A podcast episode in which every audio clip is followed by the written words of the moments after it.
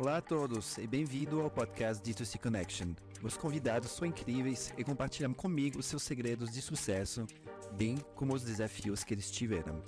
Juntos, vamos aprender a vender mais e melhor.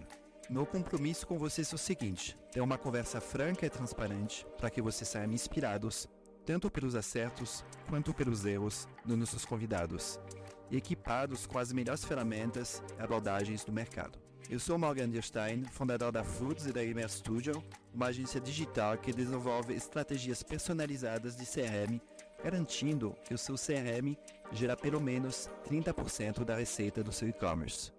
Implementamos estratégias de automações e conteúdos que refletem a essência da sua marca, tudo o que você precisa para maximizar a retenção e o engajamento do cliente.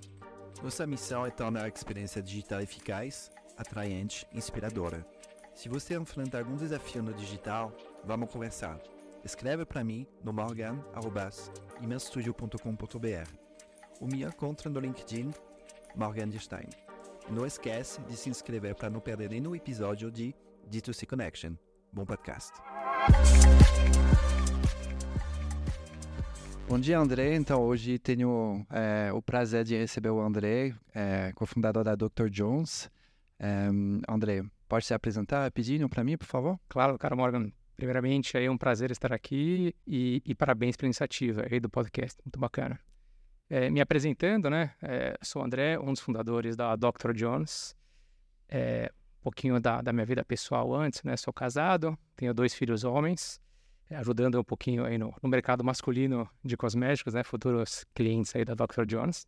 E acho que contar um pouquinho do, da, da minha vida profissional, né? É, eu não venho da indústria, né? Não venho é, do segmento, né? De cosméticos. É, eu venho do mercado financeiro, né? Comecei minha carreira lá, estudei administração de empresas e achei que iria fazer uma carreira no mercado financeiro. É algo que eu sempre almejava, desejava, né? Achei que realmente ia me aposentar no mercado. Mas foi uma certa decepção para mim, em um certo momento, é, e muito Primeiramente devido à crise de 2008, né, eu estava no mercado, trabalhei, contra um pouquinho onde eu trabalhei, eu trabalhei em banco, né, na parte de tesouraria, mesa proprietária, com commodities, dólar, derivativos, trabalhei também com equities, num fundo de investimento, mas a crise de 2008 foi um pouco decepcionante, é, e eu percebi que não era algo muito real, era muito, muita administração de expectativas, um pouco de gambling ali, é, e eu senti falta realmente de ter algo ligado, eu chamo muito de economia real, né? basicamente é tijolo sobre tijolo, né? acho que criar uma empresa, criar seu legado. É, e na minha, na minha última é, experiência profissional, antes de eu empreender, que era um fundo de investimento focado em small mid caps, foi bem interessante que lá eu comecei a conhecer histórias de empreendedores. Né? Eu conheci o empreendedor daquela empresa que tinha capital aberto, né? e conhecer seu legado, sua história, família. Então foi algo muito bacana que me motivou. Falou, putz, por que não eu, né? Porque será que não vou conseguir também é, desbravar esse mercado, criar algo? Então aquilo me motivou. Demorei um certo tempo ali para digerir essa grande mudança, né? Essa decepção e grande mudança. E resolvi ali realmente me jogar ali no mundo do empreendedorismo, né? E, e obviamente olhando um pouquinho é, é, pra, quais são oportunidades, né? O mercado de consumo é, é, era muito interessante e até contra um pouquinho, né? Acho que para vocês a Dr. Jones foi fundada em 2013, então fez 10 anos agora em 2023. É, e quando a gente começou, obviamente, a estruturar o um negócio, a gente olhava o mercado de consumo, cosméticos, né? E realmente tinha um olhar muito de cliente mal atendido. Né? Então, realmente, é, o mercado já era grande, era impressionantemente grande. Você chama de. É, o que, que seria um, um cliente mal atendido? Cliente mal atendido, acho que de diversos fatores, tá? Eu acho que o primeiro, principal, é pouca marca, marcas massivas que não conversavam já com aquele novo homem que estava se formando, tá? Aquele homem que estava um pouco mais preocupado com cuidados, né? Enfim, que estava realmente preocupado com sua autoestima, com sua beleza, é, com seu cuidado pessoal, né? Com sua saúde, principalmente. É, é, marcas muito mais do mesmo, né? Pensando, né? A gente brinca até que é uma, é, é uma, é uma indústria que pensava que o homem era, era um bicho barbudo, com caspa e fedido, tá? Não chegava muito além disso. É, e as marcas muito atacando realmente esse, essa dor, esse problema, e não enxergando realmente o potencial que a categoria tinha. E quando a gente comparava com mercados mais maduros, Europa, Estados Unidos, já naquele tempo, tinham diversas marcas que a gente chama de marcas indies, né, que realmente estavam atacando pouquinho mais a dor de skincare, parte capilar, estilizadores, pomadas, é, problemas com o corpo também. É, e, e, com uma conversa mais direta é, com o homem, né? Enfim, então a indústria ainda tem muito papel ali de realmente conversar com algumas marcas com o homem, mas algumas com a mulher que ainda é grande shopper, né? Enfim, então acho que tem um, tem, tem um desafio aí de, de como é que o, não necessariamente o homem ele está comprando produtos para ele, né? E acho que o mercado masculino é muito desafiador com relação a isso. E até acho que dando exemplo aqui, é, comparado com o mercado de beleza feminino, no mercado de beleza feminino, é, a usuária é a shopper. Então, ela vai, compra o produto e ela consome o produto depois. No mercado masculino, depende do canal. Né? Então, no canal, por exemplo, perfumaria, que é um canal super forte, é, e vende produtos masculinos também, a consumidora, a, a desculpa, a, a, a, compradora shopper é a mulher que compra para o homem. Né? No caso de farmácias, meio a meio. Muitas mulheres ainda compram para o homem, assim como alimentar, que é um grande canal para produtos masculinos. É, e o homem acaba consumindo aquele produto é, na casa dele, mas não necessariamente ele vai gerar uma grande conexão com a marca, com o produto. Então é muito difícil você evoluir categorias, né? E você ter uma grande inovação se você não está conversando diretamente com o homem.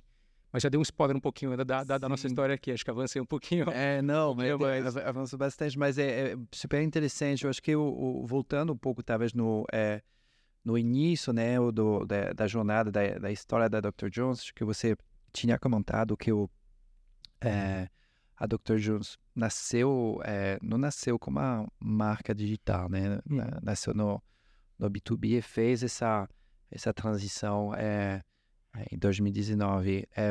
mas o, o, quando a gente está falando de 2013, você já conhecia a Dollar Shave Club, que eu talvez um, um case de sucesso lá no, nos Estados Unidos, como você estava enxergando o, o, mercado brasileiro e, e, e, essa, essa marca Dr. Jones no Brasil, tipo, no, nos primeiros meses, primeiros anos? Não, perfeito. Acho uma pergunta. Não, tá? Eu não conhecia. É, eu acho que estava sendo fundada a Dollar Club, se não me engano, e a Harris veio até depois. É, mas o, o, os benches nossos, né, que a gente enxergava eram outras marcas, né, que eram marcas que atacavam mais é, a dor ali é, do cliente em termos de marca, produto, solução e comunicação, mais num canal offline ainda. Tá? Então vou dar alguns nomes, acho que pouca gente deve conhecer, que é a Baxter, uma marca adquirida pelo L'Oreal, a Check Black, uma outra marca, Bulldog, então marcas bacanas, legais, mas ainda que estavam explorando ali o canal offline, digamos, né? o varejo, o B2B, né? dependendo como, como você chama. É, e no Brasil, naquele momento, era o maior canal, né? o canal é, digital, o e-commerce era muito incipiente, estavam surgindo os primeiros grandes cases ali de e-commerce, né? Beleza na web, da Fit, Zatin, Netshoes, é, e não tinha um mercado grande o suficiente para você. Não existia DNVB ainda, né? Enfim, é, é, então o mercado realmente é, era muito desafiador para você ter uma marca só, um portfólio enxuto, digamos, no começo, para vender sem muito digital. Provavelmente, se a gente optasse por esse caminho, a gente ia morrer na praia. Né? Mas a gente vê que tinha muita oportunidade ali realmente de evoluir esse mercado. É importante falar que é, até então, hoje em dia, né, acho que avançando um pouquinho, o nosso produto principal, o nosso carro-chefe é a lâmina de barbear, tá? Mas a gente não tinha lâmina de barbear até 2019. Eu vou contar um pouquinho na história como é que chegou a lâmina de barbear. Então a gente tinha uma linha completa de soluções pro mas pensando em cosméticos é, e cuidados pessoais, tá? Mas acho que é, falando um pouquinho sobre o Dr. Jones, né? Obviamente a gente fez uma imersão muito grande em construção de marca, né? Nem eu, nem o Guilherme também, meu sócio, ele veio do mercado financeiro, né? ele também do, trabalhou em banco de investimento, é, é muito ali é, é em IB, né? Investment Banking, é, e a gente não tinha experiência, né? Nem é, fabril, né? Nem construção de marca, ninguém vende marketing, e todo mundo achou que a gente era um louco largando essa carreira para construir uma marca masculina de cosméticos que naquele tempo o pessoal falava, não, imagina, homem não usa nada, homem usa é, sabonete no cabelo, isso não vai dar certo, volta para sua carreira, mas não, a gente topou esse desafio, a gente estava com uma convicção muito grande aí que ia dar certo. E mas superando né, essa fase aí de, de, de construção de marca, né, de, de, comunicação, de produto, de embalagem, tem um grande desafio é, do empreendedor é qual canal, né? Que canal que você vai escolher para o seu produto. E naquele momento a gente escolheu talvez o mais fácil, né? Enfim, até um pouquinho por que, que a gente é, escolheu o mercado de cosméticos, porque é algo que é, era teoricamente fácil de terceirizar, não precisava ter uma fábrica, né? E fábrica tem custos fixos muito altos, demanda muito capital. É, e a gente entendia que tinha um varejo é, relativamente maduro, tá? Um canal maduro, né? Enfim, para vender produtos, ainda com vários erros, mas a gente com marca tinha aí a, a pretensão de mudar isso, né? E realmente não foi muito o que aconteceu. É, mas tinha um canal que estava super crescendo, é, farmácias, perfumarias entrando, né? Enfim, então a gente entendeu que era, era, o caminho que a gente tinha que seguir, né? Lançando a Dr. Jones e, e, e até contando um, dando um, um, spoiler interessante aqui, que o primeiro cliente nosso foi uma perfumaria e era um, um, uma, uma business unit nova do Grupo Boticário, chamada The Box. Então, o nosso primeiro CNPJ que comprou da gente, no modelo B2B, que foi o canal que a gente escolheu, foi o Grupo Boticário. E até contando um pouquinho, avançando um pouquinho, o Boticário é, adquiriu a Dr. Jones ano passado, mas eu, eu conto um pouquinho à sua frente como é que foi essa, essa jornada. Isso, já, já tá tirando todas as minhas perguntas, é, mas é, é muito legal. Acho que, então, só que um, um caminho um pouco diferente né, do, do, da maioria, enfim, quase todas as marcas que nascem no digital, vocês nasceram no, no B2B, né, e, e fizeram essa, essa transição é, em 2019. É, Aí talvez a gente pode já é, fazer um fast forward de 2013 para 2019, se quiser, hum. e, e, você me, me, explicar um pouco como foi o raciocínio, como você é, enxergaram o, o, esse, esse canal online, né? Acho que a gente pode falar de, dessa, dessa ligação que você tem com os consumidores finais, mas é, talvez o, me, me explicar um pouco esse processo é, que você estiver mentalmente. Perfeito. Eu acho que foi. É, o, o, o, principal pensamento, na verdade, foi uma, uma, uma, uma inquietação nossa, né? Assim, é, do que estava acontecendo com a distribuição do Dr. Jones, tá? É, eu tenho que falar um pouquinho da história só, porque acho que vem muito realmente do que aconteceu, né? A gente tem uma, uma distribuição super boa, né? Até 2013, 2018, em principais perfumarias, redes de farmácia, barbearias, é, e, e também muito forte em e-commerce, né? enfim, nos maiores e-commerce, sejam de roupa ou de beleza, né? mas muito focados ainda é, nas mulheres, né? Mas em marketplace, no caso, não, não era... Não, não, não, eles comprando diretamente da gente. Tá, mas não era seu canal, era e-commerce, mas sem ser o canal. Sem ser meu canal, é, tá. e-commerce deles. Eles compravam, é como se fosse um modelo B2B mesmo, eles compravam da gente para revender. É, e, e, e a, o canal próprio nosso nunca foi por idade, né? Porque a gente entendia que a gente ia focar muito em marca e produto, né? Mas, enfim, a gente percebeu que é, foi um engano, um equívoco nosso, mas a gente a, aprendeu rápido. Mas contra um pouquinho, o que, que deixava a gente inquieto né, e não feliz? Né? A Tokyo nasceu para revolucionar o mercado masculino de cosméticos, né? realmente com muita inovação, com, com muito conteúdo, né? com uma conversa direta do, de homem para homem, né? entender quais são os seus problemas. Só que quando você está no canal B2B, o cliente não é seu, o cliente é do varejo. Você não tem acesso a informações, você não sabe o que, que ele compra, é, o que, que ele recompra, quem é seu cliente, onde é que ele mora, qual região, quais são seus dados, você não sabe nada, né? O cliente realmente acaba sendo do varejo. É, isso é um problema. Como é que você vai inovar? E acho que um, algo que mais, mais, me incomodava era que ninguém no varejo perguntava o que o cliente não comprou, né? O que ele foi na loja, olhou e não comprou, né? Enfim, então isso me deixava muito inquieto, né? O Guilherme também, e no final do dia a gente falou, a gente não está atendendo o cliente corretamente, né? Mas não tinha como fazer pesquisa de campo, não tinha como, é, enfim, ficar mais próximo dessa... Isso porque o varejo, primeiro, não falava quem era, e você podia fazer uma pesquisa, mas não necessariamente era seu cliente, né? Enfim, então era, pode ser uma pessoa que não conhece a marca, até era interessante fazer, mas você não tinha aquele raio-x né, do seu cliente, quem que ele é, né? Você acha que, que mudou isso hoje no mercado? Tem algumas. É, a gente consegue hoje, acho que é, o grupo Boticário talvez tenha alguma tecnologia que consegue subir essas informações no retail hoje? Ou ainda... Sim, sim, sim. Alguns, a, a, algum, alguns retailers já estão é, é, oferecendo, vendendo essa informação para a indústria, né? Porque é super valiosa, né? Enfim, botados é, é the new gold, né? Enfim, então é o jargão ali. E, e, e então eles estão vendendo essas informações, obviamente questão de LPD sem CPF, sem saber quem é o cliente, mas muito, mais ou menos, né, quem, quem, qual que é o perfil dele, né, é o Customer Profile.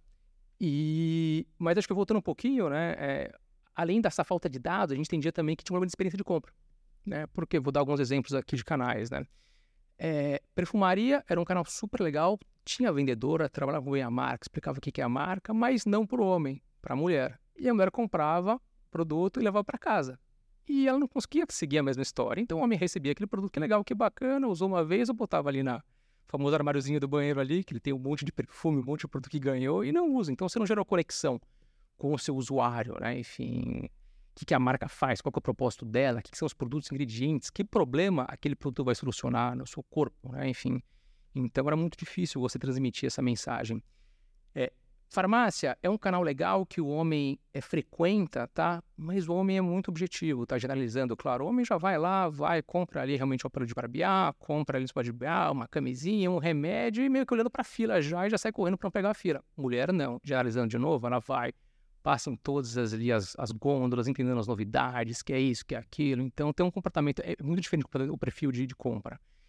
É, então é muito difícil você ativar sua marca, ativar seu produto no lugar farmácia que normalmente não tem é, é, vendedor, você pode colocar promotores, mas em geral não tem muita conexão ter um promotor com o homem, né? O homem quer se livrar logo daquele problema, é quase um problema ali até a farmácia, né? Então é difícil você você ativar, a gente sofreu bastante. E claro também, né, o desafio ali idealmente que a indústria está muito em cima é, desse canal, né? Dando, dando uma coisa que no começo ali me deixou indignado, é que o gestor da categoria masculina é um dos maiores players, são um dos maiores, uma das maiores indústrias, na verdade, ele gera e decide quem entra, não quem entra, mas como entra na gôndola, qual é o posicionamento que o produto pode deixar. Então, você discutir com o seu concorrente como é que seu produto vai ficar na gôndola, assim, na prateleira. É um absurdo, né? Enfim, então... Sabia disso. Não interesse nenhum é, com relação a isso. Isso até hoje, tá? Melhorou um pouquinho, mas até hoje. Mas que, é, explica melhor, é o, o poder de decisão é do... É, eles são gestores da categoria.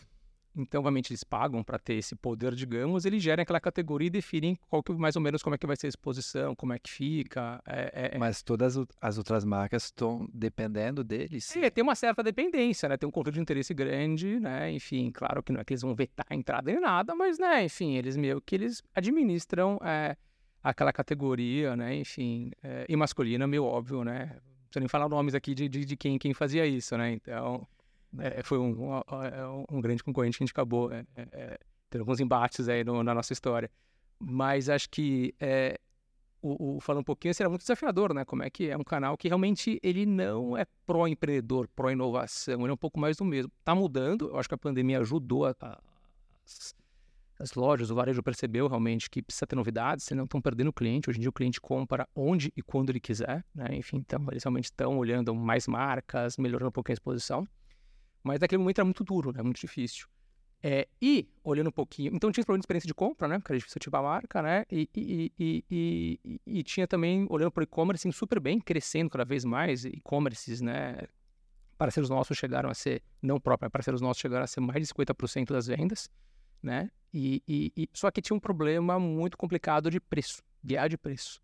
Então, um colocando preço para baixo do outro e tudo mais. Então, tinha uma certa canibalização ali e ninguém estava ajudando muito na criação de marca. A marca cresceu, é, o awareness dela foi aumentando, mas a gente foi percebendo que tinha muito problema. Assim, a gente não estava conseguindo atingir o objetivo final, né? Que realmente entrar na casa do homem, entrar na cabeça do homem, né? E a gente não ia conseguir é, desta forma, né? Esses insights que o, você, você, você trouxe sobre o, é, o homem deixando na, na gaveta do armário, ou é, enfim, essa experiência de compra é, foi, enfim, demorou para vocês não chegar a isso?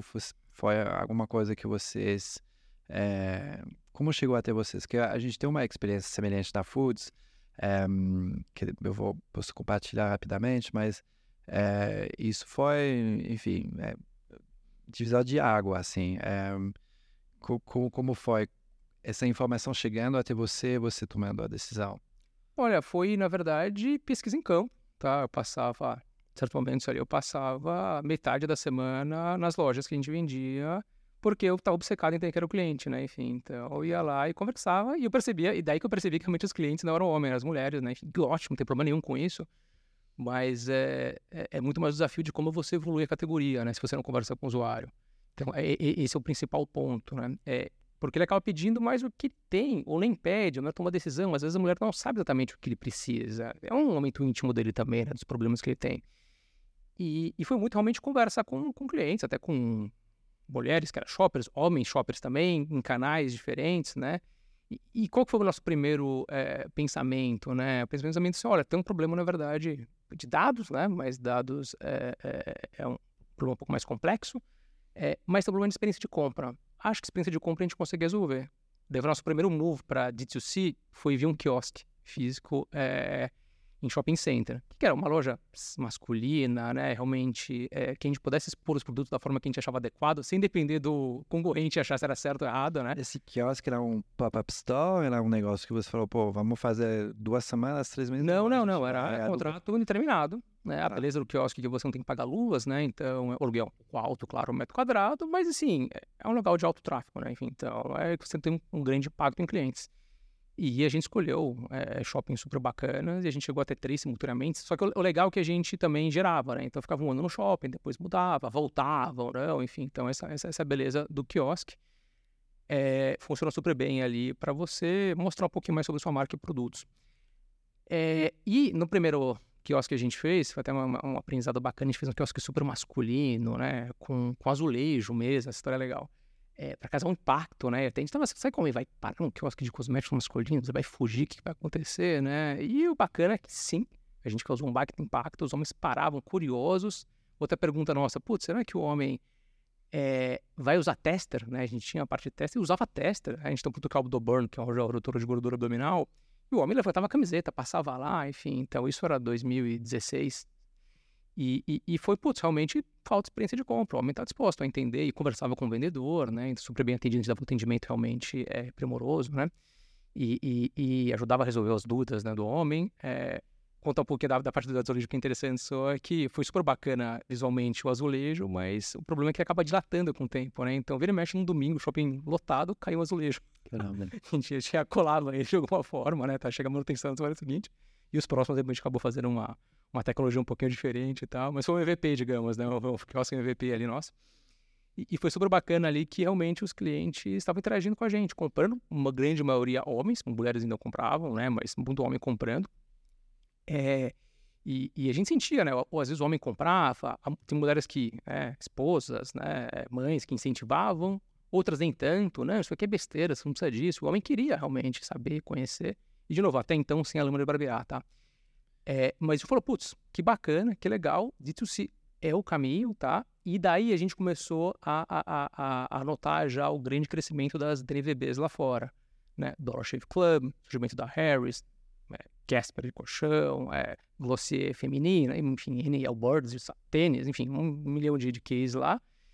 E a gente falou, putz, o mercado é, bom trabalho que o pessoal, que, as, que os e-commerce fizeram, acho que já talvez tenha um espaço aqui para você ter uma marca digital, né? Isso foi para 2017.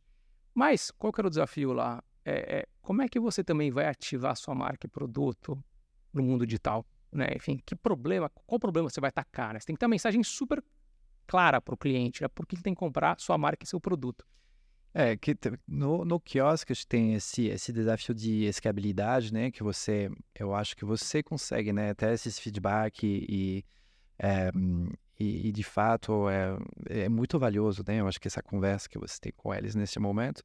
Mas eu acho que seu, seu negócio também é você começar a gerenciar pessoas, você gerenciar uma, uma loja, né? É, não, e, e, o desafio principal, qual, qual que era, Morgan? Assim, a gente veio um mundo de B2B onde é, a prateleira é escassa. Então você tinha que ter um portfólio super enxuto e performático. Né? E quando você migra para um universo de lojas próprias, você tem muito mais espaço. Pelo contrário, você tem que rentabilizar aquele metro quadrado que é caríssimo. Então você tem que vender tudo. Né? Você não pode perder venda e ter um ticket altíssimo, né? Enfim. Então tem que ter uma conversão super alta.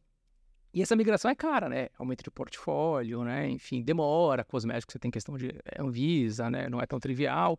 Você não consegue lançar o um produto tão rápido. É, e, e, no final do dia, né? A gente entendia que poderia ser um, um, caminho de crescimento via franquia, né? Só que o modelo era bom, era rentável, mas assim, não para você franquear, né? Acho que porque entra com mais camadas de custos ali, né? Enfim. Então a gente precisava crescer muito o portfólio, né? Então a gente entendia que poderia ser um caminho, mas talvez não era o caminho que a gente. não era muito digital ainda, sabe? Então tinha um problema de dificuldade de acesso a dados ainda, né? De você pedir o CPF do cliente, naquele momento ninguém dava, né? E-mail, quer dizer, desculpa, CPF dava, mas e-mail, né? Todo mundo se recusava a dar, então era um pouco difícil de você entender um pouquinho quem que era aquele seu cliente, mas era um caminho super importante. A gente sempre, sempre entendeu que, que, que era um canal importante, né? Porque ele faz um pouco de tudo. Ele faz venda, faz awareness, experiência de compra. Acho que é super importante uma marca ter. O problema é que ele é caro, né? Enfim. É, e quanto melhor o local, né? Enfim, mais caro acaba sendo o metro quadrado. Né? Tecnologia de, putz, é, é, vou abrir uma loja, a loja mais barata que tem, uma rua sem saída, mas ninguém passa lá. Então, ou você tem um, faz um milagre de trazer o fluxo até lá, ou se você for se apropriar do fluxo ali de pessoas é, do shopping, e dependendo do ponto, né, os melhores pontos são os pontos mais caros, né? O shopping sabe muito bem exatamente onde está realmente o mignon ali. E, mas acho que indo um pouquinho para frente, né, acho que um pouquinho do, do, do modelo de, né, desse, a gente já, já tinha, almejava isso, que a gente queria digitalizar o um negócio, mas a gente achava que faltava um produto hero, né, enfim, é, qual que vai ser a porta de entrada, como é que a gente vai é, propagar a nossa mensagem.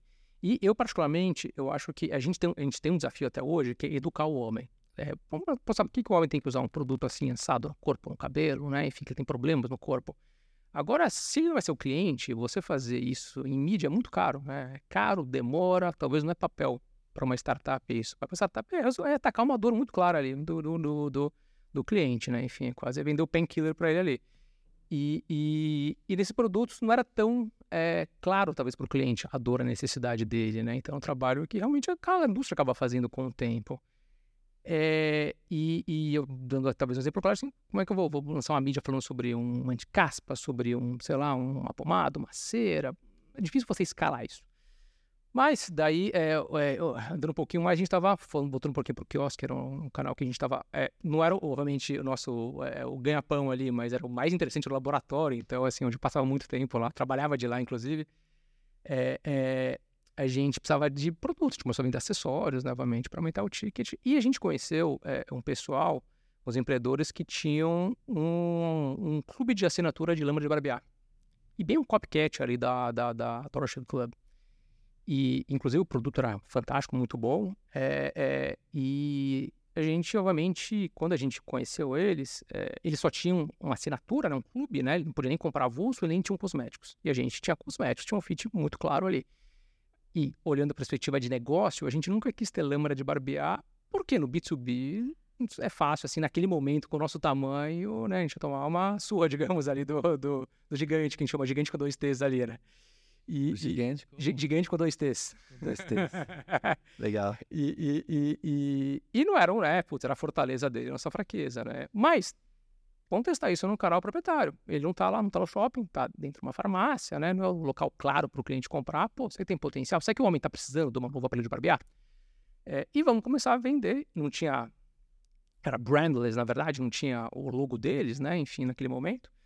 E a gente começou a vender meio que um MVPzinho ali. Eu, na verdade, não é MVP, na verdade, é muito para saber se tinha um product market fit. Mas vocês pegaram o, o a, fizeram uma o que um uma parceria, a gente comprava, a gente comprava e revendia, uma margem muito baixa, mas era um teste para saber será que tem aderência a, a, esse, a esse mercado, né? E falando em, em, tamanho de categoria, putz, uma categoria bilionária, né? Enfim, depende de como você olha, mas mais de, de 3 bi, assim, de, de tamanho de mercado e um monopólio muito concentrado em farmácias e alimentar, ou seja, tem um, tem um cheiro assim, tem uma, tem uma disrupção aqui para a gente fazer. E claro que você vê no marcas lá fora fazendo a disrupção exatamente em cima disso. Né? Tinha uma noção, tem uma noção da, da margem que esses grandes é, estão fazendo acima de, dessa, dessas, dessas laminas? Você diz o quê? De, do, de enfim, margem bruta, enfim. São... Do, do, do varejo? Quanto varejo é, é do. É, eles produziram até vender para o varejo, por exemplo.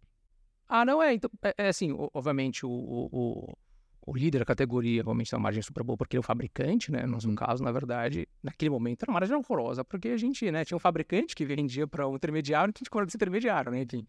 É, é, mas comprando diretamente do fabricante, a margem é um pouco melhor. Nunca vai ser igual ao outro, mas também você não tem intermediário no D2C. Então, acaba se equilibrando, né? Enfim, então você pode ser mais competitivo com o preço, porque você rompe o intermediário, né? Você deixa tranquilamente ali, deve ter um markup ali de uma vez e meia, por aí um pouquinho mais ali que o varejo acaba pedindo. Que como tem um alto giro, não é tão alto também. Mas, em cima disso, tem todo o investimento em trade, ponto de venda, promotor, né? É, mas voltando um pouquinho, a gente falou, putz, como é que, como é que vai ser essa venda, né? Será que o homem, o, o homem tá, tá querendo esse tipo de produto? E foi super bem. Primeiro mês, top seller em vendas.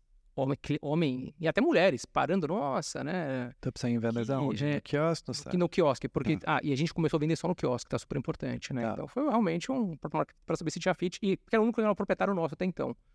Tá, a gente tinha nosso e-commerce, mas era um full commerce administrado até pela Beleza no Web na época. A gente não, não tava... É, porque a gente tinha o pior preço, né? Enfim, tinha uma guerra de preço por aí, então era muito difícil você você é, escalar, né? É, você canal próprio digital. E, e também, você fazer esforços, centralizar, não, não fazia sentido naquele momento, mas foi algo que depois a gente reverteu. Mas é, a lâmina acho que foi super importante, né? Porque a lâmina começou a vender super bem. É, o homem parando no quiosque, o primeiro produto que ele pegava na mão era a lâmina e falava, ó, oh, essa, é, essa GTTT, né? A gente fala que é um palavrão aqui na Dr. Jones, né? Foi uma parede de barbear, ou The Razor, né? Como a gente corrige todo mundo. É, é, que é a de categoria, né? Da outra marca.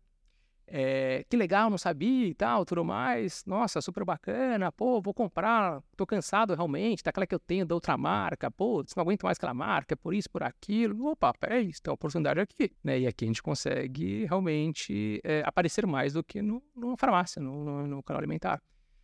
É, e o mais bacana é que dois, três meses depois, era o mesmo cliente voltando para fazer a recompra. Eu, o vendedor, fazendo é, um cross-sell de espuma de barba, pós-barba, falando sobre os produtos. Nossa, muito legal sua lâmina, muito legal, parabéns, estou adorando, que aqui é recara, e que mais você tem? Você já conquistou o cliente, você já entrou na casa dele.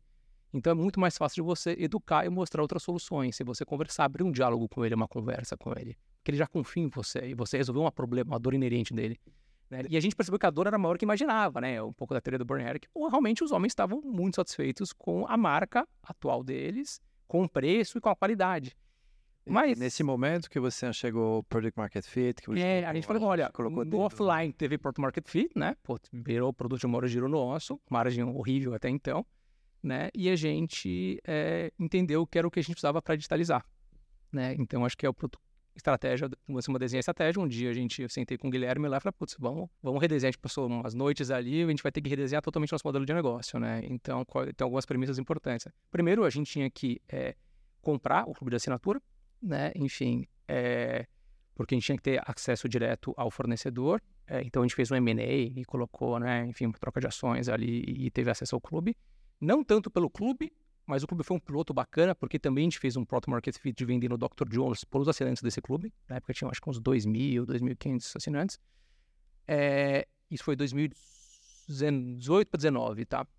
E, e, a gente foi pilotando os dois até para entender, né? 2018 para 2019, entendendo um pouquinho ali é, é, como é que funcionar e qual que é o futuro da marca, né? Enfim, como é que a gente... Tinha levantado de é, a rodada? A gente tinha levantado a rodada quando a gente resolveu escalar é, no, no, no, varejo com anjos, né? Com investidores anjos. É, a gente fez uma, duas rodadas ali, uma extensão da rodada.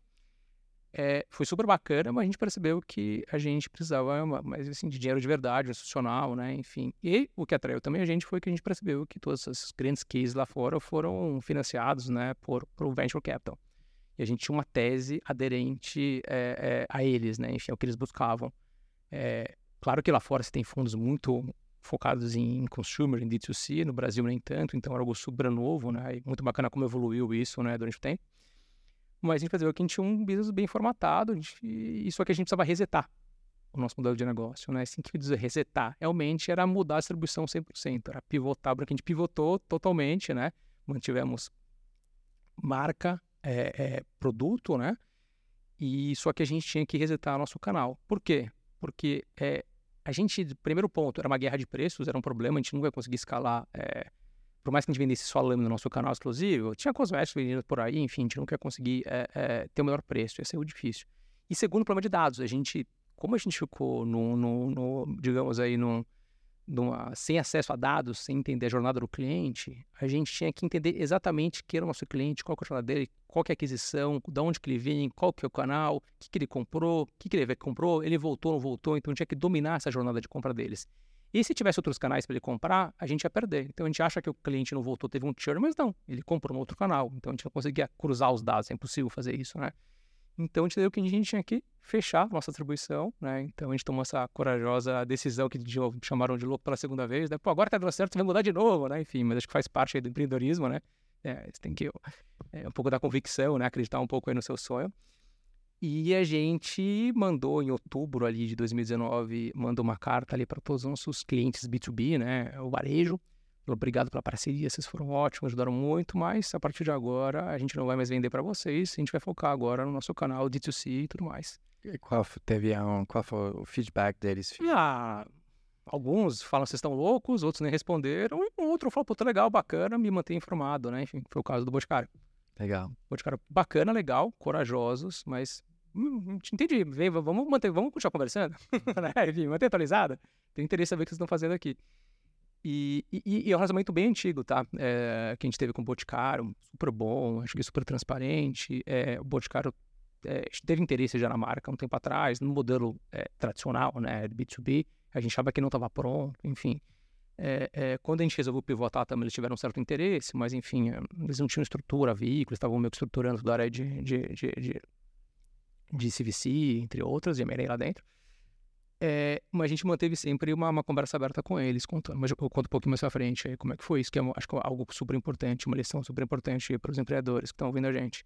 Mas o, o, voltando um pouquinho ali do, do, do, plano novo, né, que a, gente, que a gente pensou, a gente realmente tinha que entender a jornada de compra do cliente, tinha que aparecer uma experiência de compra incrível, né? Então as premissas principais, né, putz, é acesso a dados, é, é entender muito bem a jornada de compra do cliente, né? claro, com acesso a dados também, e uma experiência de compra incrível, né? Então, Esse quiosque você ia manter, você ia... A gente decidiu fechar, questão de foco, né? Enfim, a gente, honestamente, a gente é, não tinha o expertise do digital, né? Mas, enfim, a gente aprendeu, assim, quando a gente aprendeu, com tudo que a gente passou, né? A gente aprendeu a montar marca, aprendeu a fazer produtos cosméticos, aprendemos a vender no canal B2B, aprendeu a ter loja própria, a gente falou, putz, o próximo desafio agora é aprender o digital e vamos dominar isso. Então, a gente precisa focar. Né? Mas assim, em novembro de 2019 a gente faturou praticamente zero, né, com Harley. Só que para isso a gente foi fazer um fundraising, estava de capital, né, e a gente teve a, a felicidade de conhecer o pessoal da Stella, né, que já tinha investido na Salve, que acho que é um dos maiores cases aí de, de D2C, DNVBs do Brasil. É, e eles estavam olhando, né, outros players, obviamente a gente não compete diretamente, né, eles estão muito focados em resolver os problemas das mulheres, né, e a gente estava atacando ali é, o mercado masculino, e acharam a gente, né, os malucos que estavam querendo é, é, resetar o modelo de negócio tradicional para seguir algo super novo, que era inovador no Brasil naquele momento, né? E a Salve tinha um ano, né? Nem isso, assim, de operação. E a gente fez um, uma captação com eles que foi super importante ali, realmente, para a gente, daí a gente fazer o, o, o Product Market Fit do digital. Será que essa tese funciona no digital? Você tem que se jogar para fazer. Só que a gente praticamente a gente tentou manter o resto, mas não ia dar certo. Então a gente teve que abrir mão do que a gente tinha para poder realmente entender se ia dar certo no digital. Mas vendeu a, a, o, o, projeto para eles, não, ainda não tinha métricas relevantes quando eles investiram, como, como foi? Não, não. Daí? A gente tinha, a gente é, a conversa muito assim, ó, vocês tiveram um product market fit no varejo, vocês tiveram um product market fit no quiosque, mas não sei se no digital. Então, realmente, não tinha muita métrica, foi mais realmente, acho que talvez acreditar né, no, no, no, Guilherme, na gente como founders, talvez na marca que a gente construiu, né? Realmente todo mundo usou os produtos, adoraram os produtos, entenderam a tese e falaram, putz, realmente, eu acho que, obviamente, case de sucesso lá fora, acho que isso ajudou a fazer o checkbox que normalmente um fundo faz ali, putz, acho que tem uma chance de dar certo, vamos lá, né? Bom, mas é, vamos fazer um seed ali com eles, né? E, e a gente captou, é, montamos nossa estrutura, né? A gente teve que reformatar todo o nosso time, né? E, e, e montamos nossa estrutura tech, né? Enfim, é, é, ali dentro, operação. Então foi bacana aqui também o porquê que a gente acabou comprando o clube, porque eles eram uma DNVBs também, né? Era uma DNVB já, né? Então tinha logística própria, tinha atendimento ao cliente, então isso pra gente acelerou, né? Foi super importante. Já tinha um time, então a gente acabou utilizando muito o time ali que veio deles é, para adaptar para Dr. Jones, né? Só, só para eu entender, o, o esse, esse, esse M&A que vocês fizeram com, é, qual é o, o nome da. O... o nome era, Home Shave Club, era bem. É, Home Shave Club. um pouquinho próximo do concorrente americano. Uh -huh. E... Não existe mais, obviamente não existe mais, né? Um, não sei se conseguia abrir, mas foi uma. Eles entraram no capital ou foi Sim, sim. Foi, da, foi porque a gente, estava a gente tava sem capital na época, Entendi. né? Então, obviamente. uma operação M&A antes da, da, das telas. É, exatamente, foi antes das telas entrar. Foi, a gente teve que reformatar o modelo para entregar algo um pouco mais sólido, né? Então foi antes das telas, bem antes até, né? A gente, quando a gente chegou a conversar com as telas, é, a gente já, já tava tudo certinho, a gente tava o plano pronto, né? Enfim. É claro que eles ajudaram bastante a gente a, a evoluir o plano, né? Foi super importante o papel deles lá. E, e, e mas assim, já estava bem formatado o negócio. É, é, mas praticamente é, era quase uma ideia de novo, né? Quase, foi, quase, foi quase como empreender de novo, né? A gente teve que montar um time novo, né? Pouca gente do time a gente conseguiu é, aproveitar, é, então tive muito mais digital, né? Enfim, áreas que a gente não tinha, né? Então, atendimento ao cliente, CRM, área de é. dados, tecnologia, é, produto digital, é... Isso seis anos depois de, de criar Dr. Jones. Exatamente, é. Então, a gente foi, foi, foi realmente um, né? Um, a, gente, a gente gosta de novidade, né? pra perceber. E, e, enfim... E, e, e, foi o. Mas enfim, foi, foi, algo super, super importante. A gente tinha convicção que estava no caminho certo, né? E obviamente, novembro, dezembro, já começamos a crescer super bem, né? Claro que no começo tinha um pouquinho ainda de outros players vendendo o resto do estoque, né? Mas isso acabou rapidamente. E a lâmina realmente sempre foi o nosso carro-chefe. E daí que mostrou um pouquinho que o caminho estava certo, tá? Qual que foi o ponto principal? A gente entendeu que tinha uma oportunidade em explorar um mercado mal atendido que era a lâmina. Então a gente focou muito na comunicação de lâmina, né? Então, basicamente, é, eu particularmente prefiro brigar. É, é uma briga, claro, né? Você está disputando com né, o gigante com dois T's, como a gente chama, né? Mas hoje em dia a gente também é gigante, né? Então, é, é, é junto com o Grupo Boticário, claro. Mas o, o, é um pouquinho, eu, eu, gosto de, eu prefiro brigar com um do que com diversos, com 10. Porque um você vai saber qual é a fraqueza e fortaleza dele. Então a gente sabia que ele, a fortaleza era o canal, né? Mas a fraqueza era o digital, a comunicação. E é uma marca que não estava engajada com os clientes, porque ele não sabia quem são os clientes. É uma marca aberta para conversar, né? Ninguém pensava, vou mandar um e-mail lá para eles, né? Enfim, não vão responder, né? Aquela grande indústria e tal. E a gente, obviamente, foi falando muito sobre a gente, por que, que a gente estava lá, e muito questionando a categoria. Poxa, para pensar que você só tem uma marca, um produto, você paga caro demais, pô, por que, que você não tem mais opção? Por que você não pode receber na sua casa? Então a gente começou a, a provocar o cliente, né? Enfim. É, é... Quando está falando da gente, você está falando do, dos fundadores do, da, do time? Não, não, do time de marketing, na verdade, né? A gente, na verdade, como, como Dr. Jones, né? Enfim, ah. é, como. E, e, e, realmente a gente, obviamente, é, a Dr. Jones, né, a marketing nosso começou muito forte ali no, no digital, redes sociais, né, de forma orgânica, paga, obviamente, bem pouquinho, mas realmente depois o, o, a mídia paga foi crescendo. Mas foi muito meio que tem gente que estava lá para questionar o mercado, assim, pô, você é bem atendido, você não é? E, sei lá, vamos ver o que o cliente vai responder. E o cliente, sou mal atendido, tem razão, é isso mesmo, tem uma dor aqui. A gente começou a ler um pouquinho a dor. É, e, e, o mais bacana é que a gente começou a fazer alguns posts, digamos, um pouquinho mais apimentados ali, né? Que a gente é uma marca um, um pouco rebelde, digamos, né? Falando de arquétipo. É, e porque é uma marca que a gente continuou sempre indignado que o mercado não evoluiu como a gente gostaria, né? Enfim, mercado masculino. E ainda tem muito a evoluir, né? É, e, o, e a gente percebia que o cliente respondia. Né? Retornava, realmente, é isso e tal. Comprei, recebi, que demais, tchau, é, gigante com dois T's, nunca mais fazia, tinha cliente que fazia questão ali de, de, de, de responder é, nas mídias do concorrente. Pessoal, ó, mudei de marca, de forma gratuita, espontânea. Mudei de marca, comprei a Dr. Jones, ponto muito melhor. Tchau, ó, quem quiser aqui, entra. Não tinha nem época de cupom, referral, não tinha nada naquela época ainda. Então foi uma certa, né, rolou uma certa, um efeito viral ali, digamos, né, de clientes. Mas assim, basicamente a gente entendeu, mapeou a dor dele, entregou um, um produto bom, uma experiência boa, que eu acho que é o mínimo que tem que fazer, sendo bem sério, né? É, e o cliente ficou maravilhado, né? Enfim, é, é, isso ajudou bastante e também acho que foi super importante a gente, a gente eu particularmente, o time de marketing, o Gui, né?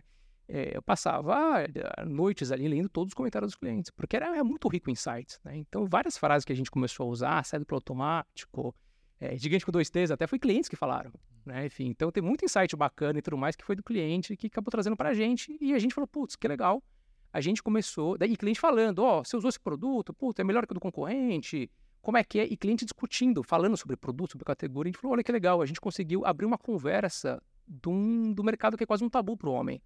Né? Então, homem falando com outro homem sobre o produto, né, tudo bem, de, de, da Bem Cosméticos, né, enfim, é, é, mais é, cuidados pessoais, mas enfim, ele começou, realmente, ah, aqui você usa de produto, espuma ou não, pós-barba, e, e iniciar uma conversa com ele, um senso de comunidade. Sim, né? era um espaço que não existia antes, né? De, de, de conversar sobre, sobre esse tipo de produto. Exatamente. É, muito legal. Essa conversa que você estava acompanhando, acompanhando nas redes sociais é a, a, conversa que você tinha no quiosque. É, o quanto rica você acha que ela está no quiosque, o quanto rica você é, acha que ela está nas redes sociais, porque são, são, obviamente, são feedbacks né, dos seus uhum. clientes, mas uhum. deve ter uma asperidade diferente, né? Uhum. É, é, o quiosque a gente abriu depois, né, porque obviamente entrou pandemia, né? É, mas a gente fechou realmente para focar no digital. É, é, era um pouco diferente, mas assim, um, um, um, quiosque ele também não é tão aberto, é difícil você compilar, né? Porque ele fala, Sim. Daí o é. vendedor tem que escrever, e vai escrever do seu jeito, vai entender de diferente. Sim. Então, no digital é mais fácil, você consegue, né? Eventualmente você lê, você exporta ali, enfim. É, é. Então é um pouco mais fácil ali de você, de você ler. Mas, é, mas aquilo foi super importante, né? E, e, e até eu falo assim, tem um, tem um, tem um termo, obviamente, que está cada vez mais clichê, que muita marca, muita indústria, a marca fala que faz, que é ser customer-centric, mas às vezes não é, né? Porque é, meio que tem um pouco daquele arrogância da indústria que não, ninguém sabe melhor do produto que eu, o cliente não sabe nada. Porque vem um pouco do histórico, até antes da internet, ninguém tinha acesso a informações. Então, realmente, as pessoas eram muito dependentes ali é, ao canal e à indústria, mas agora mudou, né? Enfim, ainda mais com o mobile, né? Com a capacidade que você tem, você acessa informações da hora que você quiser, super rápido. E, e... Mas você acha que muitas marcas não são customer-centric? É, elas... Muitas não são, eles falam que são, mas não são, porque basicamente é, eles ouvem o cliente, mas não adianta só ouvir, você tem que agir. Né? Enfim, então, é, você ouve para agir depois, para você melhorar seu produto, sua experiência. Algumas ouvem e ficam discutindo, ah, mas o cliente não sabe disso, daquilo. É, nosso caso, assim, a gente pivotou o modelo de negócio para o cliente realmente estar no centro de tudo. Então, foi algo que a gente era o futuro que a gente enxergava, realmente era, era o único caminho que a gente enxergava para a marca. E, e, o cliente realmente está no centro de tudo, com essa conversa aberta com ele, com, com, entendendo realmente quais são as oportunidades, que produtos ele está é, é, é, querendo, né? Então, as áreas importantes que a gente foi abrindo ali na Dr. Jones foi a área de dados, a área de CRM, uma área também, um pesquisador científico então, a gente começou a fazer e faz até hoje entrevistas, tá? Qualiquantes e muitas vezes até é, é, filmadas, tá? Entender quem que é o cliente do Dr. Jones e tudo mais. Então, realmente, a gente vai muito a fundo para entender quem é nosso cliente, porque eu acho que a indústria não tem é, acesso a isso, principalmente no, no, no, universo masculino. Então, é um, é um grande asset da marca, né? Você entender é, é, é, quem é seu cliente, quais são as oportunidades, né? É, Sim, não, acho que... que isso traz. Então foi sempre muito rico, muito estimulado para o time, né? É, e, e saiu um pouco do achismo, né? Que a gente estava realmente sem acesso a dados passado e agora muito decisões centralizadas em dados, mas dados que vêm do cliente, né? Enfim, realmente do que ele está querendo, precisando. Claro que é, o cliente não somente sabe exatamente que produto ele quer, mas ele vai te dar é, é, acho que... O cheiro, assim, do, do que, que, quais são as dores, quais são os problemas, e, e, e acho que a função você, como marca, é entregar um produto que vai atender eles, né? Mas você não pode esperar também seu cliente vai desenhar exatamente o que ele quer, né? É, o, é aquela questão de... É, é, que na época do, do, do Henry Ford, né, que eu acho que o, o que estava falando aí sobre o, o consumidor, ele ia falar que ele queria um, um cavalo mais rápido, né? Então tem, uhum. tem que entender, mas tem que tentar levar esses insights para inovar com, com isso. Mas o, o, o negócio que eu, é, que eu acho que é, é difícil, né, para aquela gigante com 2T, é, é que eu acho que é a estrutura da própria empresa, né? Eu acho que você pode, talvez, ter um, esses insights, mas quando você vai querer implementar um, é, uma pegada ma marketing diferente, pô, vai demandar 60 pessoas do time de marketing deles para discutir, hum. conversar, fazer reuniões, aí decidir alguma coisa. Que acho que a, vantagem né, do, da, da DNVB, enfim, ou do, da, das estruturas mais enxutas, que a gente consegue agir mais rápido. Né? Então, essa iteração acima do, desses insights é, são muito mais velozes, né? Uhum. É, a gente vê isso, enfim, na Foods e, e, tipo, em outras marcas, mas é esse tamanho ele facilita a nossa vida também, né, de uma certa forma. Não sei como está no, no grupo Boticário agora, né, mas imagino que eles deixam um pouco de liberdade para vocês. Sim, não, obviamente é, é, mais complexo no grupo, né, claro, tamanho, dimensões, mas eles são bem ágeis, tá, assim, então realmente é, é, eles, eles não, não, não demoram, assim, para tomar, discutem bastante, debatem, claro, mas sabem muito bem o rumo que estão tomando, tá, então eles estão corajosos e até por isso que o grupo é o que é, né, enfim. É, é, mas claro que o processo de decisão é um pouco diferente, né? Quando você é startup, ali chega até o founder ou, enfim, alguém ali e acaba decidindo e fazendo. A gente estimulava muito realmente que o pessoal do nosso time realmente tomasse decisões rápidas, porque agilidade é a nossa, a nossa maior é, é arma, né? Contra um, um concorrente, né? Enfim, um, principalmente um, um incumbente, né? Então, se você não é ágil, né? Enfim, putz, que, que você é, né? O que, você está fazendo? Então você tem que sair na frente. Você vai, acertar, você vai acertar algumas vezes, errar muito mais, mas é importante que você erra, entenda que você errou e constate rápido, né? E assim você vai melhorando. Então acho que é, o, é, é uma ferramenta super, super importante. Um negócio que eu gostei bastante que você comentou é, enfim, é pegar esses feedback, né? Acho que é super interessante e, e, e de fato é, entender seu público, né? Eu acho que é, é, é essa parte, é, por exemplo, a gente fez o nossa, nossa, nossa escala, né? Mas entrevistas de, de clientes, dos meus clientes na Foods, e a gente entendeu também que os nossos clientes eram homens de 35 anos a mais e que estão procurando para procurando essa conveniência. É, e, e foi um, um, um, insight tão grande que tipo impactou até a, a linha de produto, a, a uhum. comunicação. Então, é, às vezes é muito legal olhar o que está sendo feito fora, o que, o, o que os outros fazem mas é, é, super chave de conversar, né? Do, enfim, é de, de levantar, falar com o cliente e, e entender, acho que é... E essa beleza do sim, né? Assim, você sabe quem é seu cliente, onde é que ele mora, os hábitos dele, você tem, né? Você consegue entrar na casa dele, né? Enfim, é, iniciar essa conversa, né? Então, e manter essa conversa que é o mais importante. É, então, é, a, a, indústria em geral que não tem uma alguma plataforma de assim não consegue, né? De novo, né? Porque o cliente está na mão do varejo, né? E por mais que, ah, vou dar um profile, mas sabe, não consegue lá, não consegue conversar, né? Não consegue entender. E, e então, acho que essa é a beleza do D2C. É, é, mas acho que contando um pouquinho, né? Acho que seguindo um pouquinho ali da, da nossa história, é, obviamente, é, voltando um pouquinho, né? A gente digitalizou, começou é, na operação simples digital, é, com uma DNVB, digamos, né? Enfim, é, é, e entrou pandemia, né? Enfim, a gente realmente, putz, deu aquele frio na barriga, putz, a gente fez tudo isso, resetou, foi bom, não foi, o que, que vai ser, né? Enfim, então, é, e foi excelente, claro, né? Acho que para todos os e-commerces, né?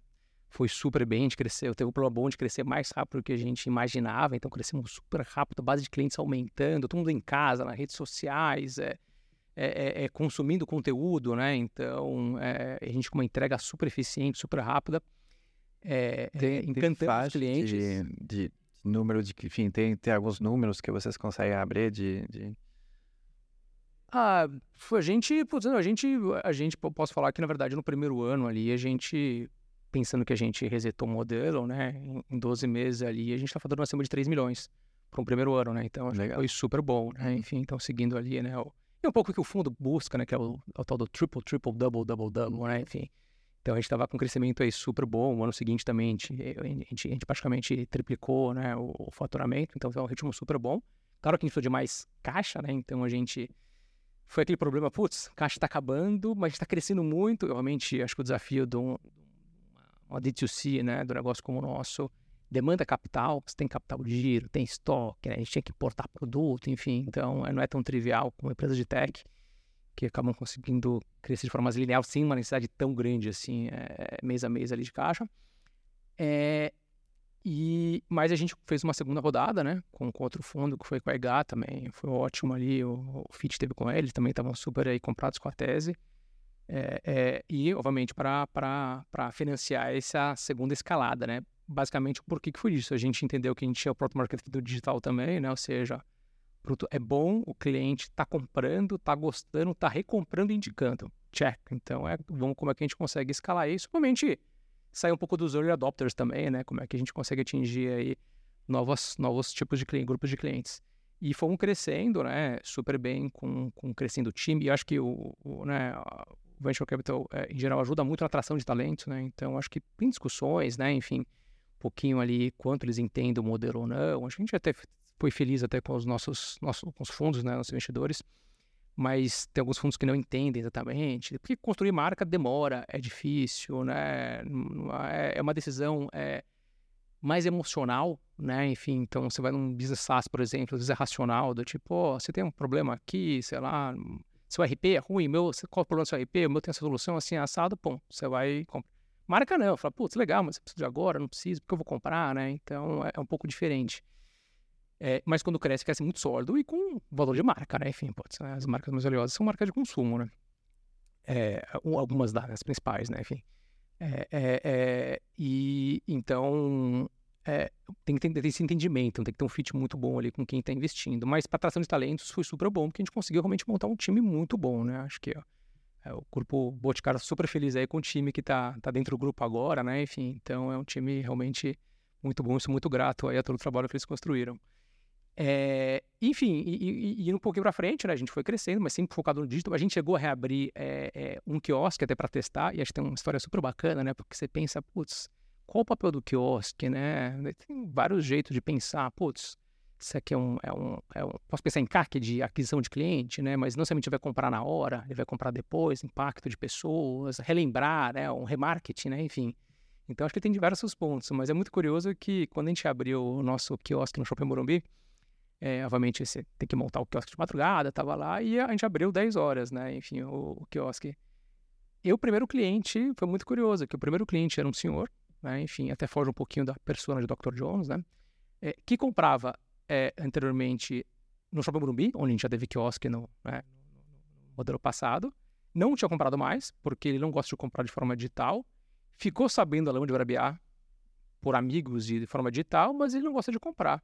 Qual foi o primeiro produto que ele comprou? Lâmina de barbear no quiosque, né? No, no, no, no offline, né? Enfim, é, e comprou os produtos que estavam faltando. Então foi muito bacana você ver realmente tem o seu papel, tem o seu porquê, né? Porque você não consegue atender todo mundo no digital. Então, realmente, você tem que, né, é, é, é, tem esse blend, né, de canais, né, porque no final do dia você tem que entender onde seu cliente está, né, ele decide, né, quando compra, como compra, né, então você tem que lá para atender ele bem, e muito bem. É, e, e, isso chamou atenção e a gente falou, putz, acho que o próximo passo realmente é como é que a gente, né, é, é, resolve esse problema aí de, de... Porque chegar na casa dos, dos, clientes é uma conveniência, mas tem um problema do frete, depende da região, o frete é alto, perdem seu produto no caminho, a logística no Brasil é complexa, é muito complexa, realmente. É, é bom, você deve sofrer um pouquinho também na, na, na Foods com isso, todo, todo, toda a Dream BB, né, disso se sofre. E, e, e às vezes o cliente quer comprar na, naquele momento, tá? No shopping, tá não sei aonde, né? Enfim, então a gente percebeu que o Omnichannel é, é o futuro, all, eu estava coisa de all channels, né? Enfim, que é, você tem que estar onde o cliente está, né? Enfim, você não pode perder o cliente. Pode, pode acontecer, na verdade, é o cliente estar tá em outro lugar, não achar sua marca, comprar uma outra marca e você perder ele. Esse é o pior que pode acontecer. Né? E às vezes é, você fica ali muito viciado também, ah, experiência, não vai ser experiência tão boa, caminho e tal, mas às vezes o cliente já conhece a marca, ele quer só uma conveniência também de poder comprar na hora, né? É, é, é, eventualmente, às vezes é difícil você realmente depender daquele canal para ativar a sua marca, né? Se é um canal muito maduro. Mas eu acho que cada canal tem seu propósito dependendo do, do, do seu negócio. É, mas aquilo ficou na nossa cabeça. Como é que a gente vai? Nosso próximo desafio agora, que a gente está super bem no digital, é, a gente precisa crescer e continuar crescendo, é voltar para o canal físico, ainda mais com a pandemia acabando, né? Enfim, é, isso foi um pensamento ali em 21, né? Final de 21. Qual que é o próximo passo, né? De, de crescimento da marca.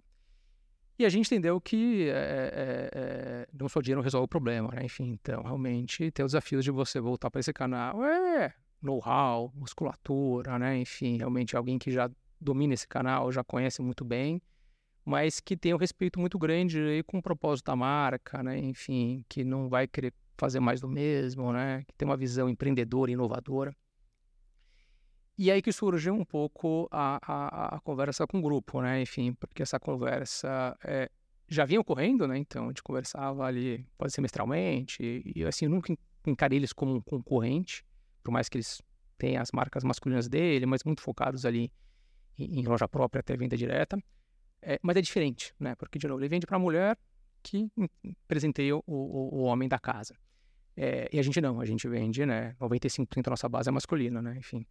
É, e, e, contando o que a gente está fazendo tudo mais, né? Enfim, eles eram super fãs nossos, né? Porque a gente sempre teve uma. uma, uma a gente foi, foi para ter uma parceria super sólida, né? Super transparente, honesta. E até chegou um momento que ambos falaram assim, vale a pena a gente, né, enfim, é, evoluir. A gente contou um pouquinho realmente é, dos desafios que a gente tinha pela frente e fazer, putz, a gente tem a solução aqui dentro de casa. né? Enfim, putz, vamos nas conversas e fomos, né? Enfim, então, é, acreditamos super aí no potencial, né, de Dr. Jones é, com o grupo Boticário, né? Realmente é, é, é, de estar mais perto, né, dos clientes, né? explorando um pouco da mentalidade que o grupo tem, né? O grupo é um um monstro, né? Enfim, é muito, muito grande. É, e é, eu admiro muito, né? Enfim, é, toda a construção de marca. Isso, essa, essa, é, essa transição vem, é, o, a, a Dr. Jones entrou na, no grupo Boticário e. No finalzinho de 2022. Obviamente, a gente começou a conversa, acelerou as conversas, digamos, né? Daí entrou um processo de M&A, isso, aquilo, vai, obviamente, né? Ser fundador se arrepende, não quero mais vender, quero, não quero, vou fazer, vou, enfim. Então, é, é um é, é, um funil de decisão faz ali, né? Enfim, então não é, não é fácil, né? Porque realmente você se apega, né? Ao negócio, eu brinco muito que é, é meu filho, né? Enfim, e, e, é muito, né? Enfim, o, o, o, você quase dando o filho quase para adoção, assim, né, digamos, né, enfim, então quem vai ser os pais, como é que você vai cuidar, né, enfim, eu não queria que, né, o que eu não, não queria de qualquer forma é que a marca não seguisse o caminho, né, que a gente tinha construído. Pode, obviamente, ter variações, mas sim, que a marca fosse descontinuada, ou fosse, sabe, ou fosse alterada de forma, não, eu queria realmente que a marca só melhorasse. E, de novo, melhorasse não na minha opinião, André, ou opinião Guilherme, ou opinião time Dr. Jones, melhorasse para o cliente é a gente continuar ouvindo o cliente, o que o cliente quer. É, a marca tem que evoluir ouvindo o cliente. Né? Enfim, então é, é, isso que precisava, é isso que realmente a gente percebeu que o grupo estava nesse movimento também. Então, é, tem histórias de, de, de, grupos, né, de é, CVC que vão comprar a marca para lutar a concorrência dela e aí vão seis meses depois não existe mais essa marca. E... Exatamente, é, é o que a gente é. não, não queria, assim, a gente queria que realmente isso perpetuasse, né? E volta um pouquinho o porquê que eu resolvi empreender, né? Realmente deixar o legado, né? Uhum. Sou super orgulhoso de tudo que a gente construiu. É, é, é, erramos muito, erramos, mas acertamos também, então acho que, que, que fica no final é um aprendizado. E estou muito feliz agora, né, dentro do grupo, ajudando eles ali é, nesse processo de integração da marca. É um grupo que cresce muito, é um, tem números realmente que não tinha ideia. É, do tamanho que eles estão, na capilaridade, né? Eles estão praticamente todos os canais, muito bem preparado, muito profissionalizado, assim, realmente está sendo uma experiência muito bacana e eu estou aprendendo muito lá dentro também, né? Então, querendo ou não, acho que eu não tive experiência ali corporate, né? Enfim, é, é, que outros empreendedores, outros executivos tiveram. Então, para mim também está sendo um momento interessante ali de entender um pouquinho, né? Porque é, a gente critica um pouquinho também a, é, a, indústria, mas também não é fácil no, quando tá a cadeira deles, no, é, tá as tudo... complexidades que eles têm, né? O tamanho, dimensão, então... Tá do outro têm, lado agora. É, mas assim, mas claro que com a cabeça ainda de empreendedor, né? Enfim, de disrupção e, e então tá sendo ali um, um momento muito bacana ali é, de trocas, né? Enfim, com eles. Então estou super feliz com a marca, planos super ambiciosos também é, com a Dr. Jones, que me deixa muito feliz e, e, e tranquilo. O que, que, que, você fala, que, que você acha que falta para outros grupos grandes, né, para ter essa, é, que, do que estou entendendo, né, o, o, grupo Boticário é, é bem ativo, né, em M&A, é, uhum. e, e até, enfim, vai fazer um onboarding de, de, de marcas é, M&A menor, né, do que talvez outros grandes CVC vão fazer, enfim, grandes o grupo vão fazer, o que, que você acha que é, falta em outros grupos? É um negócio de cultura que a, o grupo Boticário tem? É, é um negócio do, do CEO da empresa? Como você acha que pode ser duplicado em outros grupos? Acho que algumas pessoas não vão gostar do que eu falar, mas às vezes falta um projeto. Assim, o que, que eles querem ser? Né? E às vezes não sabem, porque às vezes uma empresa que não tem dono, isso, aquilo, que ter dono ou não seja bom, né? Não vou entrar essa discussão, mas às vezes é, o, o Boticário tem um projeto, tem um projeto muito claro, né? Que é, é ser a, a, maior e melhor plataforma de beleza, né? Então, assim, e para isso eles precisam estar em todos os canais, né? Enfim, com diversas marcas, com é, é, diversos produtos, diversas categorias, né? Enfim, com tecnologia, né? Ouvindo o cliente. Então tá super claro realmente quem eles querem ser, né? E, e, e tem grupos que às vezes não não não tem. E, e acho que o maior valor na verdade é que querendo ou não, é, o, o Boticário pode ser considerado até como uma D2C, né? Digamos que eles têm lojas próprias, então eles sabem quem são os clientes, né? Então ele já tem essa conexão com o cliente que, digamos, é, players, indústrias que estão no B2B não têm e nunca vão ter.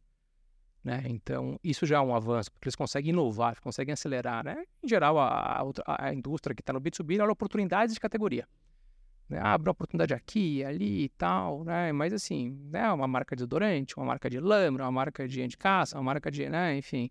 Mas quando você olha é, é, quem está no D2C, não, realmente é um portfólio grande, com marcas, posicionamentos, né? Enfim. Então, acho que é um pouco dessa diferença, mas acho que o, plano está super claro ali para o grupo, realmente, de quem eles querem ser, né? Enfim, e acho que é, por isso está trazendo resultados tão bons. É, então, basicamente, acho que, que essa clareza aí que, que ajuda muito a, a você atingir seus objetivos. É, eu acho que o, uma das coisas que eu, um, a gente ficou conversando hoje é que, de fato, tem, tem canais que precisam de produtos específicos, né? Eu acho que eu, é, a Dr. Jones faz super sentido, né? Nessa, é, se você olha o canal e-commerce, pô, na verdade, os produtos, o portfólio, a Dr. Jones faz muito mais sentido do que é, do que qualquer outro produto, talvez, enfim. Ou, e trazer essa cultura também que vocês têm, né, do, é, é, de ficar perto do cliente dentro da, do grupo Boticário é, muito legal. Um, queria talvez voltar um pouco sobre a, a marca, como você é, você estava falando de propósito, né?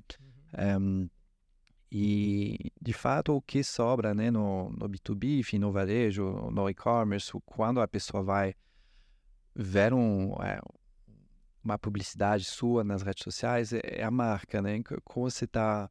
É, como foi essa construção para você? É, e, e, hoje, como vocês estão chegando a marca Dr. Jones? Claro, claro. É, e acho que voltando um pouquinho do modelo antigo, era muito desafiador pelo ponto de para quem você vai entregar a mensagem. Mudando aquilo que eu digo quando a gente estava no varejo, né? É para o usuário ou para o shopper? Né? Sendo que no, no, no canal quem está o shopper, né? Que não necessariamente é o homem utilizando. Então era muito difícil. Que mensagem você vai entregar? Né? Quando a gente foi para o digital, a gente conseguia realmente entregar mensagem diretamente para o usuário barra shopper, né? Para o cliente final, para o cara que vai comprar, vai gostar, vai recomendar depois, né? E a recomendação vale muito, né? Ainda mais de forma espontânea.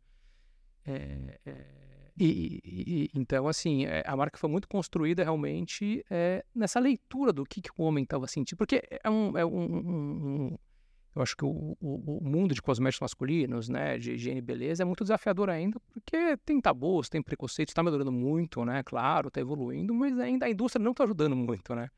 É, é, tem muito mais o mesmo aí, impressionante ali, até é, esses dias ali, eu, numa apresentação ali para o grupo, eu mostrei uma foto é, do, de uma gôndola, né? E perguntei pessoal de que ano que era aquela gôndola. Pessoal, ah, sei lá, de agora, no passado. Não, aquela gôndola era de 2013.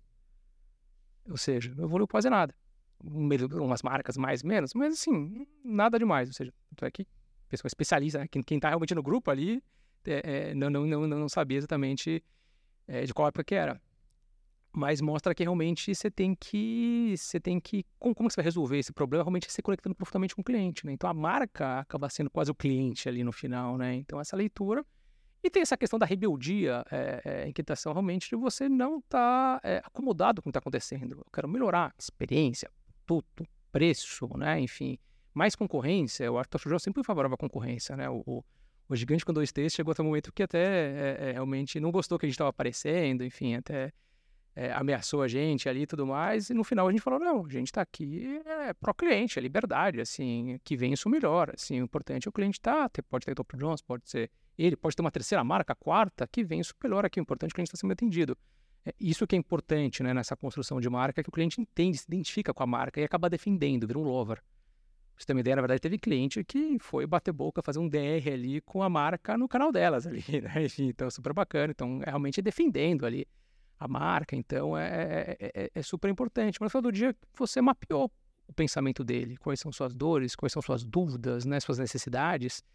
É, então acho que isso gera muita conexão, né? E o cliente só vira um lover, ninguém vira um lover de uma marca forçada, comprada, não vira. É realmente quando ele se identifica, quando ele realmente tem orgulho de usar aquele produto, aquela marca, né? Então isso que é a construção de marca, né? Enfim, é, vi alguns posts com é, é bem é, diferente, assim, acho que vocês estão trazendo um pouco de asperidade, né, a essas marcas, que é, às vezes, o, o é, essas grandes marcas, em geral, estão tentando ser o mais lisas, né, possíveis uhum. para uhum. para não é, para tentar agradar todo mundo. Acho que uhum. a Dr. Jones, enfim, em geral, eu acho que as marcas digitais que conseguem se destacar, elas têm essa asperidade, né, a mais. Total. É, você tem que mostrar para que, que você veio, né, enfim. É, é... E você não vai conseguir agradar todo mundo, mas faz parte. Aqui não tem, né, quem não tem hater não tem lover, né, enfim. Então, mas é... é...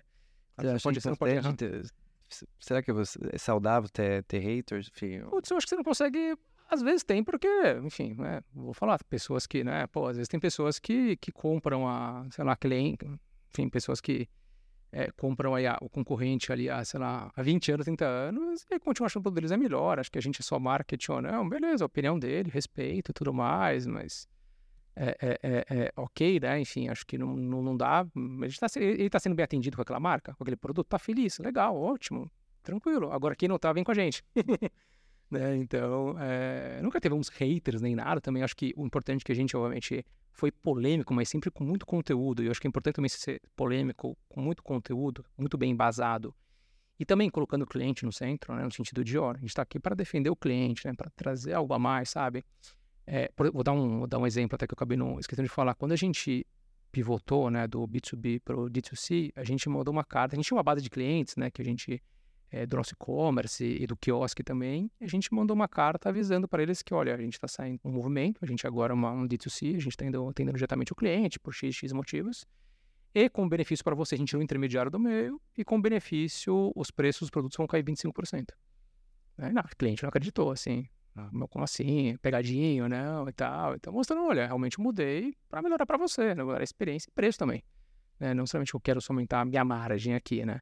É, é, é, então, desde esse movimento, a gente mostrou realmente quanto a gente estava próximo assim, é, é, do cliente, quanto o cliente é importante para a gente. É, e, de novo, acho que isso ajuda realmente a, a, construir a sua marca, né? Porque você não tem marcas que são muito marketing, mas no final, o que, que é essa marca, né? O que, que, ela, que ela traz? Porque, e, e, no final do dia, eu acho que o, o processo de decisão na cabeça do cliente é, o seguinte, né? Assim, realmente eu preciso disso? Eu preciso dessa marca mais? E, e o Brasil é desafiador, né? em geral, o pessoal adora copiar, né? Enfim, tem questões lá atrás de temaquerias, iorgueterias, paletas mexicanas, barbearias também, né? Enfim, então... Mas a, pergunta que o empreendedor tem que fazer às vezes é o seguinte, sabe que o meu cliente precisa de mais uma marca? Precisa de mais um produto? Ele está sendo mal atendido, por acaso? Tem uma dor ali? Se não, muda para o próximo, né? Enfim, é, é, senão você vai construir uma marca sem propósito, sem solo, né? Enfim, não, não sabe por que realmente existir. Agora, quando você gera essa conexão com o cliente, fica tudo mais claro. É mais fácil de você transmitir os seus valores, né? Por que, que você está lá. E é mais fácil também do cliente defender e te indicar para amigos, né? É, e outras pessoas. Você acha que o, a, a marca do Dr. Juntos representa os valores de, de você, do Gui? Enfim, você, vocês são... A... Ah, eu acho que começou. Obviamente, a gente, a gente é outsider, né? Então, é, eu acho que a gente sempre foi rebelde, né? Enfim, porque a gente, outsider, a gente estava indignado com, com o que estava acontecendo nessa indústria, nesse segmento, como o cliente era mal atendido. Então, sim, né? Acho que nasceu da gente ali.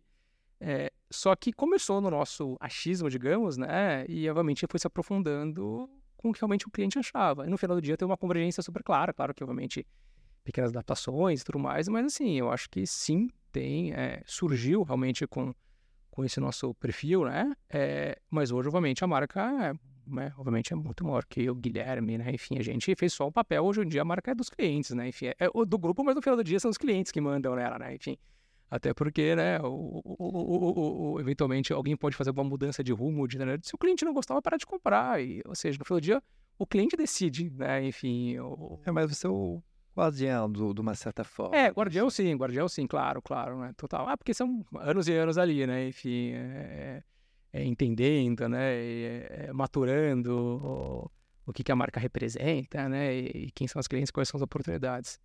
Mas acho que é super bacana e sou muito orgulhoso de tudo que a gente construiu. Acho que é, a gente melhorou, acho que a vida dos homens, acho que é, isso é algo importante, realmente. É mais concorrência, melhores preços, que normalmente forçou o concorrente também a melhorar o produto dele, melhorar a exposição, melhorar a experiência. Então, acho que isso é importante.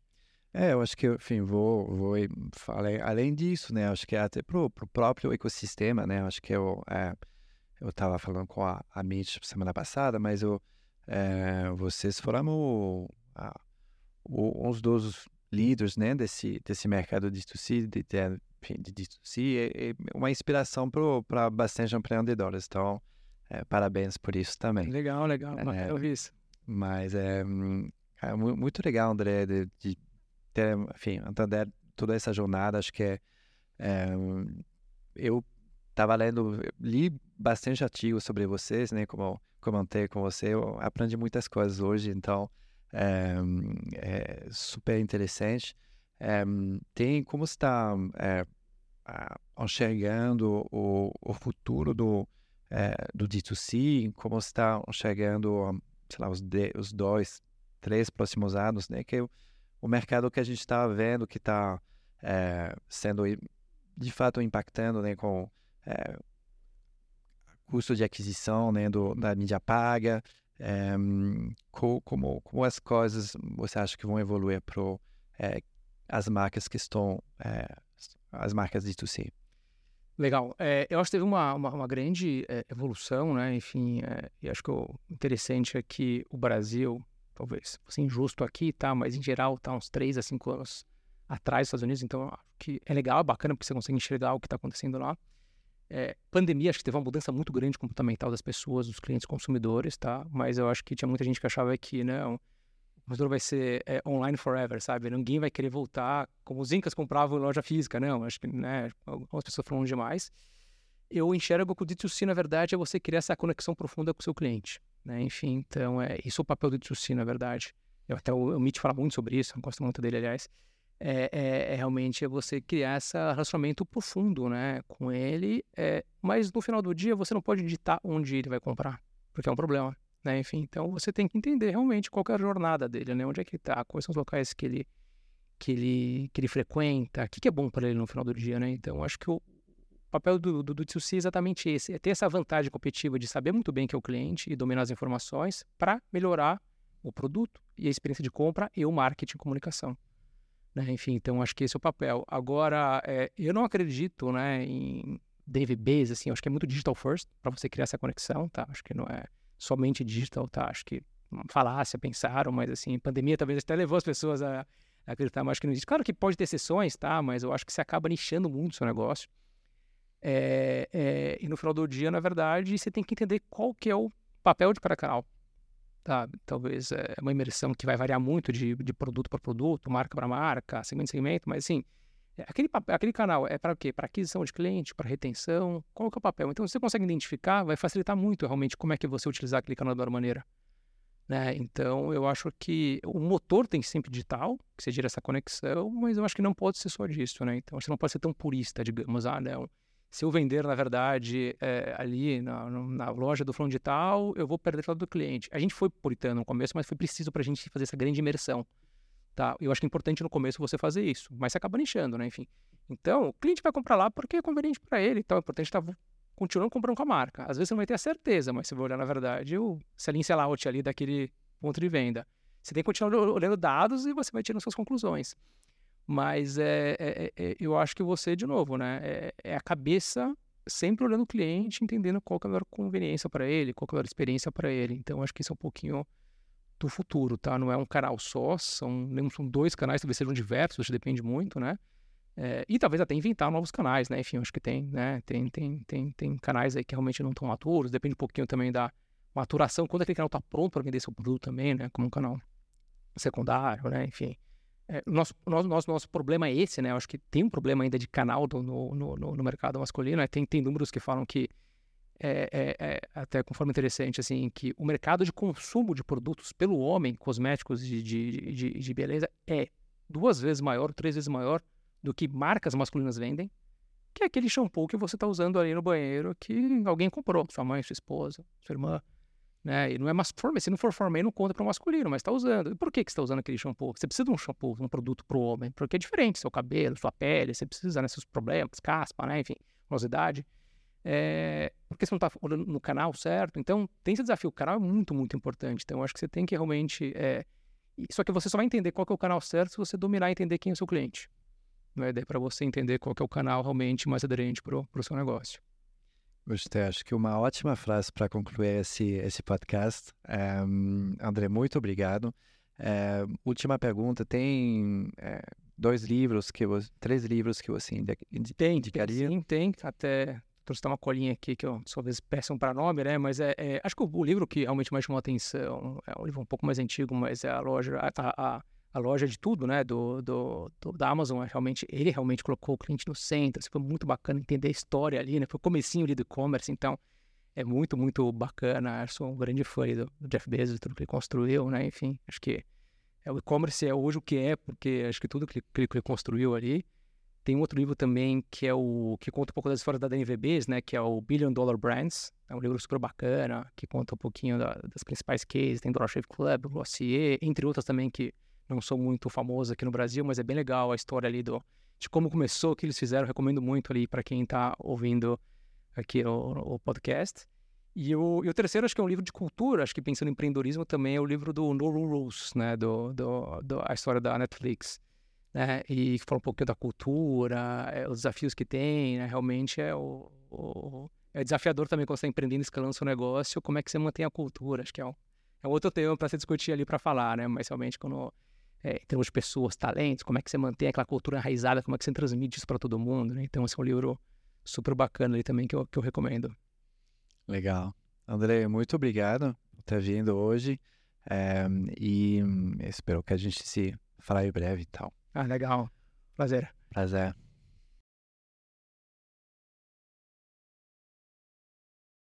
Bom podcast.